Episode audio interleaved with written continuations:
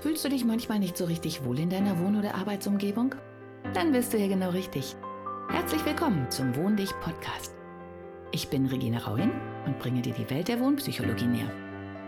Du wirst deine Wohn- und Lebensumgebung so gestalten können, dass sie nicht nur eine positive Wirkung auf dich hat, sondern auch auf deine Gesundheit, deine Leistungsfähigkeit und dein Wohlbefinden. Bist du bereit, deine Räume neu zu erleben?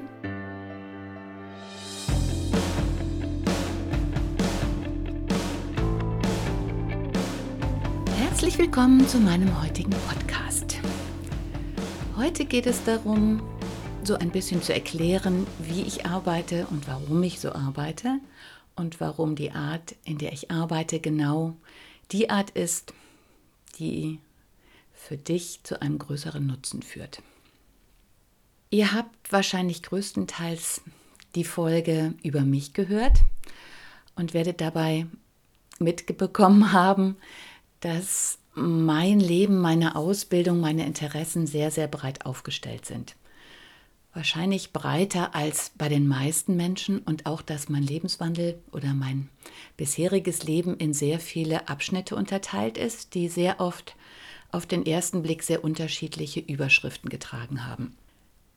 Den Hintergrund dazu habe ich eigentlich erst vor kurzer Zeit verstanden, weil auch ich mich immer ein bisschen gewundert habe, warum ich so ein paar Haken geschlagen habe und auch gefühlt immer irgendwie auf der Suche nach etwas war, aber nicht genau sagen konnte, was ich eigentlich suche. Und ich habe vor ein paar Monaten das Mastermind-Seminar in Zypern besucht und das hat mir die Lösung gegeben. Denn dort hat mir die liebe Eva Arbeit mal soeben im Vorbeigehen, ich weiß gar nicht aus welchem Anlass eigentlich, zugeschmissen, dass ich ihrer Meinung nach eine Scanner-Persönlichkeit bin. Scanner-Persönlichkeit? Ich habe wahrscheinlich genauso irritiert geguckt wie ihr jetzt gerade und habe sofort gegoogelt. Wenn ihr das gleiche tut, ähm, werdet ihr wahrscheinlich eine genauere Antwort erhalten, als ich sie euch jetzt im Moment so in Kurzfassung gebe.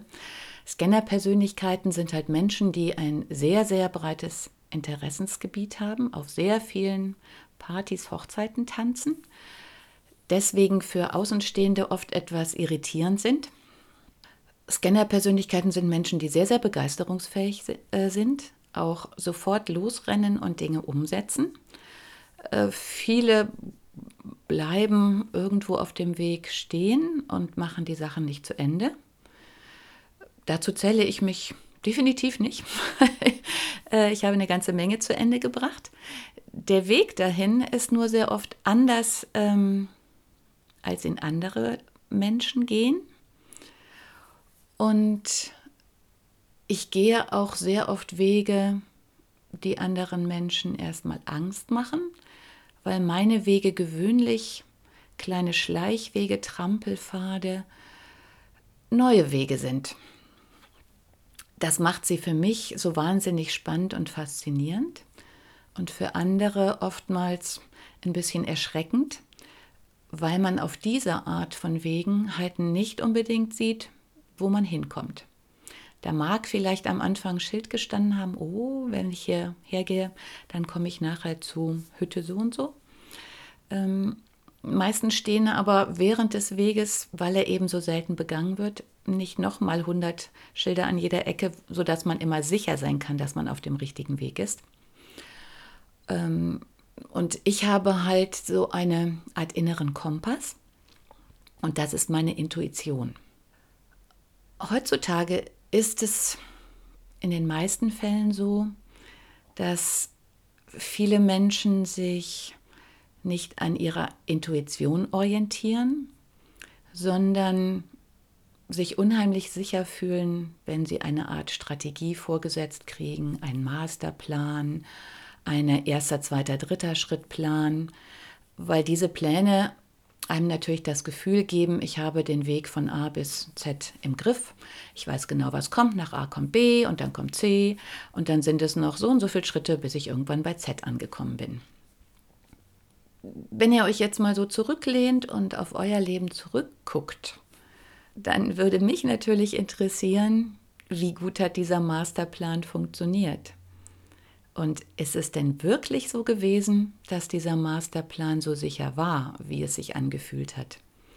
Sind da nicht doch Situationen aufgetaucht, wo ihr plötzlich nach B wieder zurück auf A gekommen seid oder plötzlich nach Z vor, voran katapultiert worden seid, ohne dass ihr das so richtig wolltet? Oder seid ihr absolut vom Weg abgekommen und steht da plötzlich und denkt, das war nicht der Plan. und es gibt im Internet so oft diesen, diesen süßen Spruch, äh, das Leben fängt an, wenn man eigentlich einen Plan gemacht hatte und der dann irgendwie nicht funktioniert. Und davon gibt es halt viele Pläne. Also mir fällt jetzt spontan ein, dass viele Freundinnen oder eine Freundin sich so sicher fühlte, sie hatte den Mann, sie hatten das Haus, sie hatten das Zimmer, aber das Kind, was in das Zimmer sollte, ist nie geboren worden. Und dann steht man da mit seinem Masterplan. Bei mir war es ja ähnlich, dass ich in meiner Vision auch hatte. Ich habe den Mann und dann das Kind und dann vielleicht das Haus.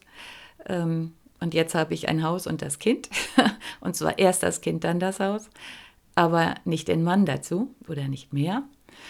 Ähm, ja, und das ist eigentlich das, wie das Leben ganz oft abläuft. Und ich habe gestern ein sehr interessantes Webinar im Rahmen ähm, des Macherinnenkongresses gesehen. Und da gab es ein sehr interessantes Zitat, was bei mir hängen geblieben ist. Ich blätter jetzt mal eben, weil ich habe es mir extra aufgeschrieben. Und zwar ist es so im übertragenen Sinne, dass es heutzutage so ist, dass man den Diener verehrt und der Diener äh, ist in diesem Fall der Verstand. Also alle unsere Dinge, okay, ich pauschalisiere wieder, aber ähm, also die meisten Dinge, nach denen wir uns richten, werden immer vom Verstand kontrolliert. Und wir haben, ich habe keine Ahnung wieso, dieses Gefühl, wenn wir mit dem Verstand daran gehen, dann kommt was Tolles raus, dann haben wir die Sache im Griff und dann funktioniert es. Ja, und während wir den Diener, also den Verstand, verehren, vergessen wir unser Geschenk. Und das Geschenk ist die Intuition. Und wie ihr vielleicht an meiner Stimme merkt, hat mich das ähm, auch gestern sehr ergriffen, weil ich äh, eigentlich seit Jahren mit diesen beiden ähm, Polen irgendwie kämpfe. Und zwar deshalb, weil mein Weg immer der ist, der der Intuition folgt. Und deswegen kollidiere ich sehr häufig mit dem anderen Weg, nämlich dem des Verstandes. Und für mich gibt es auch nicht dieses Entweder-Oder. Für mich gibt es den Auslöser, diesen inneren Impuls, das Bauchgefühl und das ist die Intuition. Und ich habe letztens von einem Freund gelernt, dass wir nicht nur mit dem Kopf denken, sondern dass unser eigentliches Gehirn in der Bauchregion sitzt und da sitzt die Intuition. Und er hat sehr gut erklärt, dass dieses Bauchgefühl immer im Jetzt ist. Das ist das, womit wir aufnehmen, was gerade ist. Daher kommen die Ursprungsimpulse und die kommen sehr, sehr schnell. Also wenn ihr in euch horcht, dann werdet ihr sicher auch feststellen, dass man irgendwo steht und auf einmal ist da dieses Gefühl. Und das ist sehr stark. Und ob wir dem Rechenschaft ähm, geben oder dem zuhören oder nicht, da ist so ein Grummeln oder da ist so eine Gewissheit. Und dann kommt er sehr auf der Verstand und sagt, nee, nee, nee, das kann jetzt aber nicht sein oder hm, das darf nicht sein und das ist doch eigentlich ganz anders. Und ähm, dann kommen wir in so eine Art Konflikt. Ja, und er hat mir erklärt, und das finde ich super genial, dass unser Verstand und unser Gehirn sammelt halt alles, was wir jemals erlebt haben. Jede gute und schlechte Erfahrung, das, was geklappt hat, das, was nicht geklappt hat. Und alle diese Erfahrungen legen wir sozusagen in Schubladen ab. Und der Verstand holt dann, wenn irgendeine Situation auftritt, in der wir eine Entscheidung treffen müssen, macht er die Schubladen auf und sagt, pass mal auf, letztes Mal, als ich vor dieser Entscheidung stand, ist das und das passiert, weil ich mich so und so entschieden habe. Und wenn ich mich jetzt wieder so und so entschiede, dann scheide, dann wird wahrscheinlich das und das wieder passieren.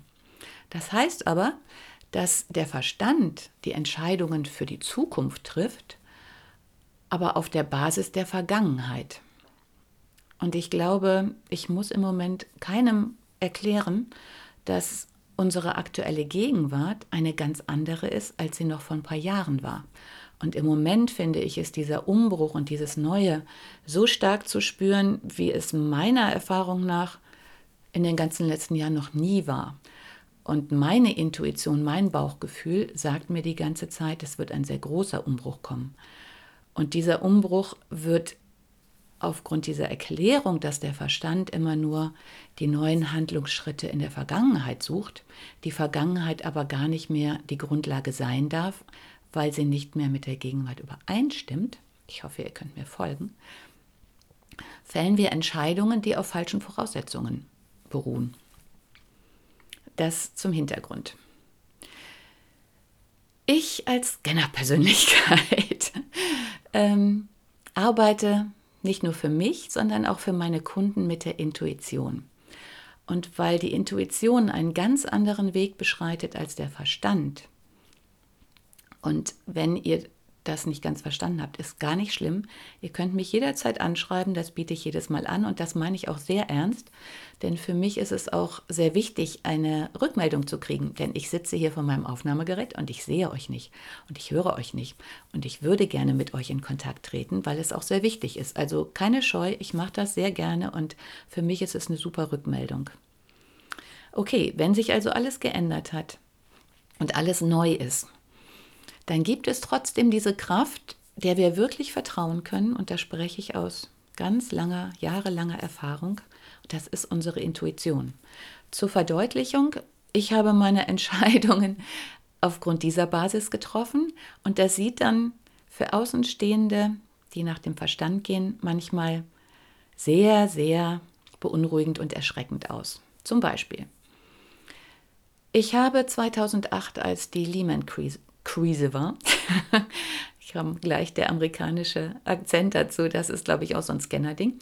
Ähm, Lehman-Krise ist amerikanisch, da komme ich gar nicht raus. Ähm, okay, als diese Krise war, ich war selbstständig. Ich war super aufgestellt. Ich hatte gerade eine Eigentumswohnung gekauft. Ich habe gefühlt 24 Stunden am Tag gearbeitet. Ich hatte ein relativ kleines Kind. Ich hatte gerade meine Wohnung gekauft, ich hatte die gerade ausgebaut, ich habe Lichtplanungen abends gemacht, wenn mein Sohn schlief. Ich habe tagsüber Kundenberatungen gemacht. Ich habe nebenbei noch Telekom-Läden umgebaut. Und dann war ich auch noch auf dem Spielplatz mit meinem Kind, wenn ich es von der Kita abgeholt habe. Und das war ganz schön anstrengend und so sah ich auch aus. Dann fiel für mich wie, wie ein Fallbeil. Auf einmal kam so ein Tag im Oktober und da blieb für mich die Welt stehen. Es gab keine Privatkundenaufträge mehr, es gab keine Lichtplanungen mehr und es gab auch keine Telekom-Läden mehr. Es gab aber noch eine Wohnung, die ich abbezahlen musste und es gab ein Kind, was was essen wollte. Ich natürlich auch.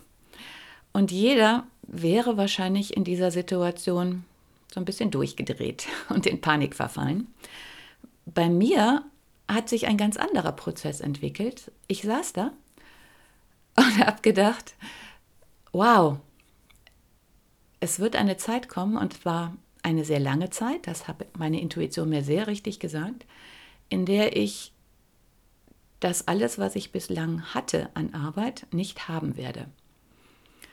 Wenn ich das alles nicht habe, dann verdiene ich zwar kein Geld, aber ich habe ein ganz anderes, sehr wertvolles Gut, nämlich Zeit. Und bei mir ploppte dann auf, wow, seit meiner Kindheit wollte ich immer einen Hund haben. Und das ließ sich nie realisieren, weil ich ja immer zur Arbeit gefahren bin und zu Hause keinen haben durfte, weil meine Eltern das nicht wollten.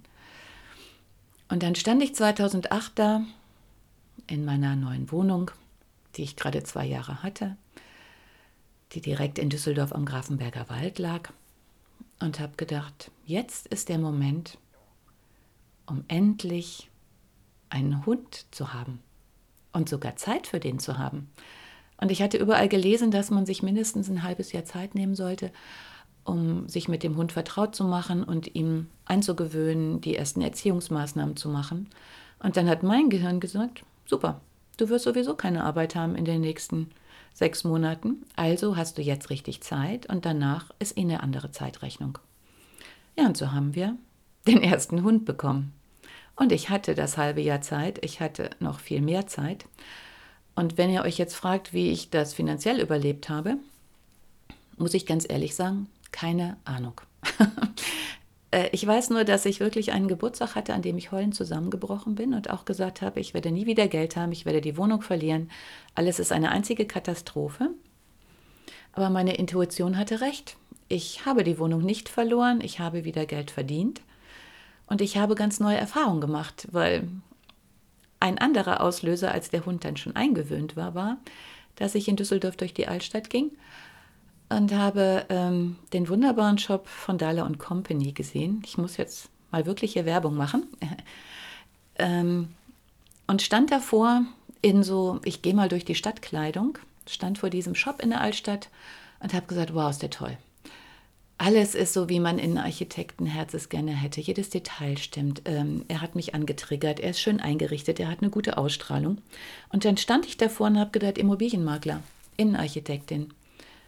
Ja, genial. Wir passen doch super zusammen. Und dann habe ich überlegt und habe gesagt, du müsstest jetzt da reingehen. Aber du siehst nicht danach aus. Und das sieht nach einem sehr guten Makler aus. Und zu Maklern geht man im Anzug. Den hatte ich aber nicht an. Und dann habe ich überlegt, oh, wenn ich jetzt nach Hause gehe und den Anzug anziehe, werde ich aber nicht mehr den Mut und diesen Elan haben, den ich genau jetzt habe. Und aufgrund dieser Basis habe ich wieder intuitiv entschieden, was wahrscheinlich die meisten auch nicht gemacht hätten, ich gehe da jetzt rein. Und dann bin ich da reingegangen und habe gesagt, hallo, ich sehe vielleicht nicht so aus, wie ich hier aussehen sollte, aber ich bin Innenarchitektin, Sie sind Makler und da muss doch was gehen. Und die Mitarbeiterin hat mich etwas belustigt angeguckt und hat gesagt, stimmt, da haben Sie jetzt irgendwie recht. Ja, was soll ich sagen? Die Chefin war nicht da, die hat mich abends aber noch angerufen.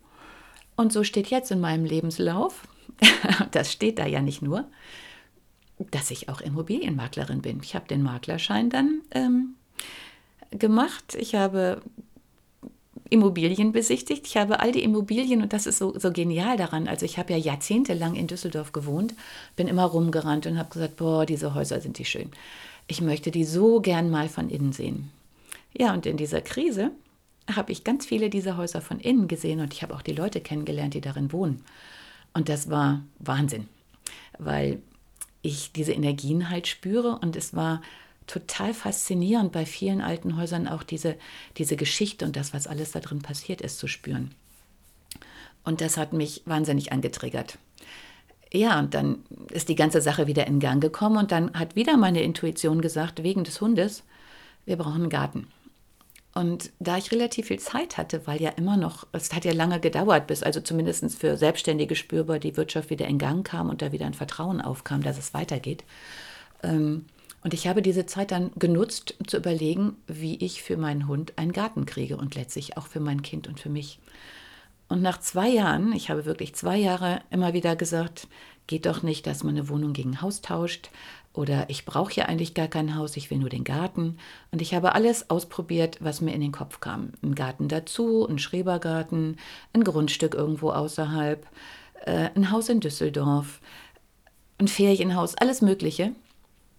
Und irgendwann ist genau durch diese Immobiliengeschichte, ähm, als ich für Freunde ähm, als Anlagekapital ein Mehrfamilienhaus gesucht habe, habe ich denen ganz lässig erzählt, Düsseldorf ist völlig überteuert.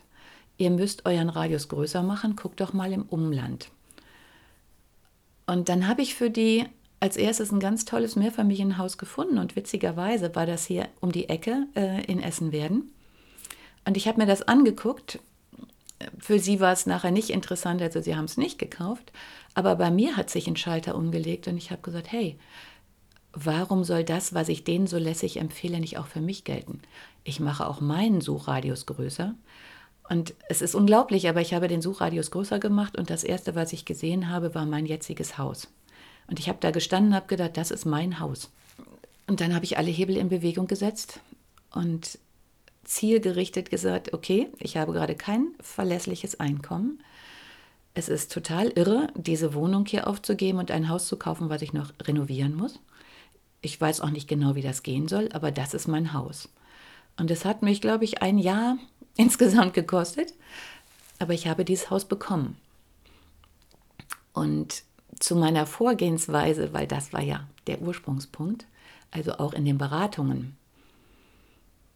Sie und du, ja, was heißt, müssen sich darauf einstellen. Also meine Arbeitsweise ist genau so, dass ich meiner Intuition folge. Denn meine Intuition ist ein sehr, sehr weiser Ratgeber. Denn ich wohne immer noch in diesem Haus. Und auch wenn viele Stimmen gesagt haben, wie willst du das denn machen?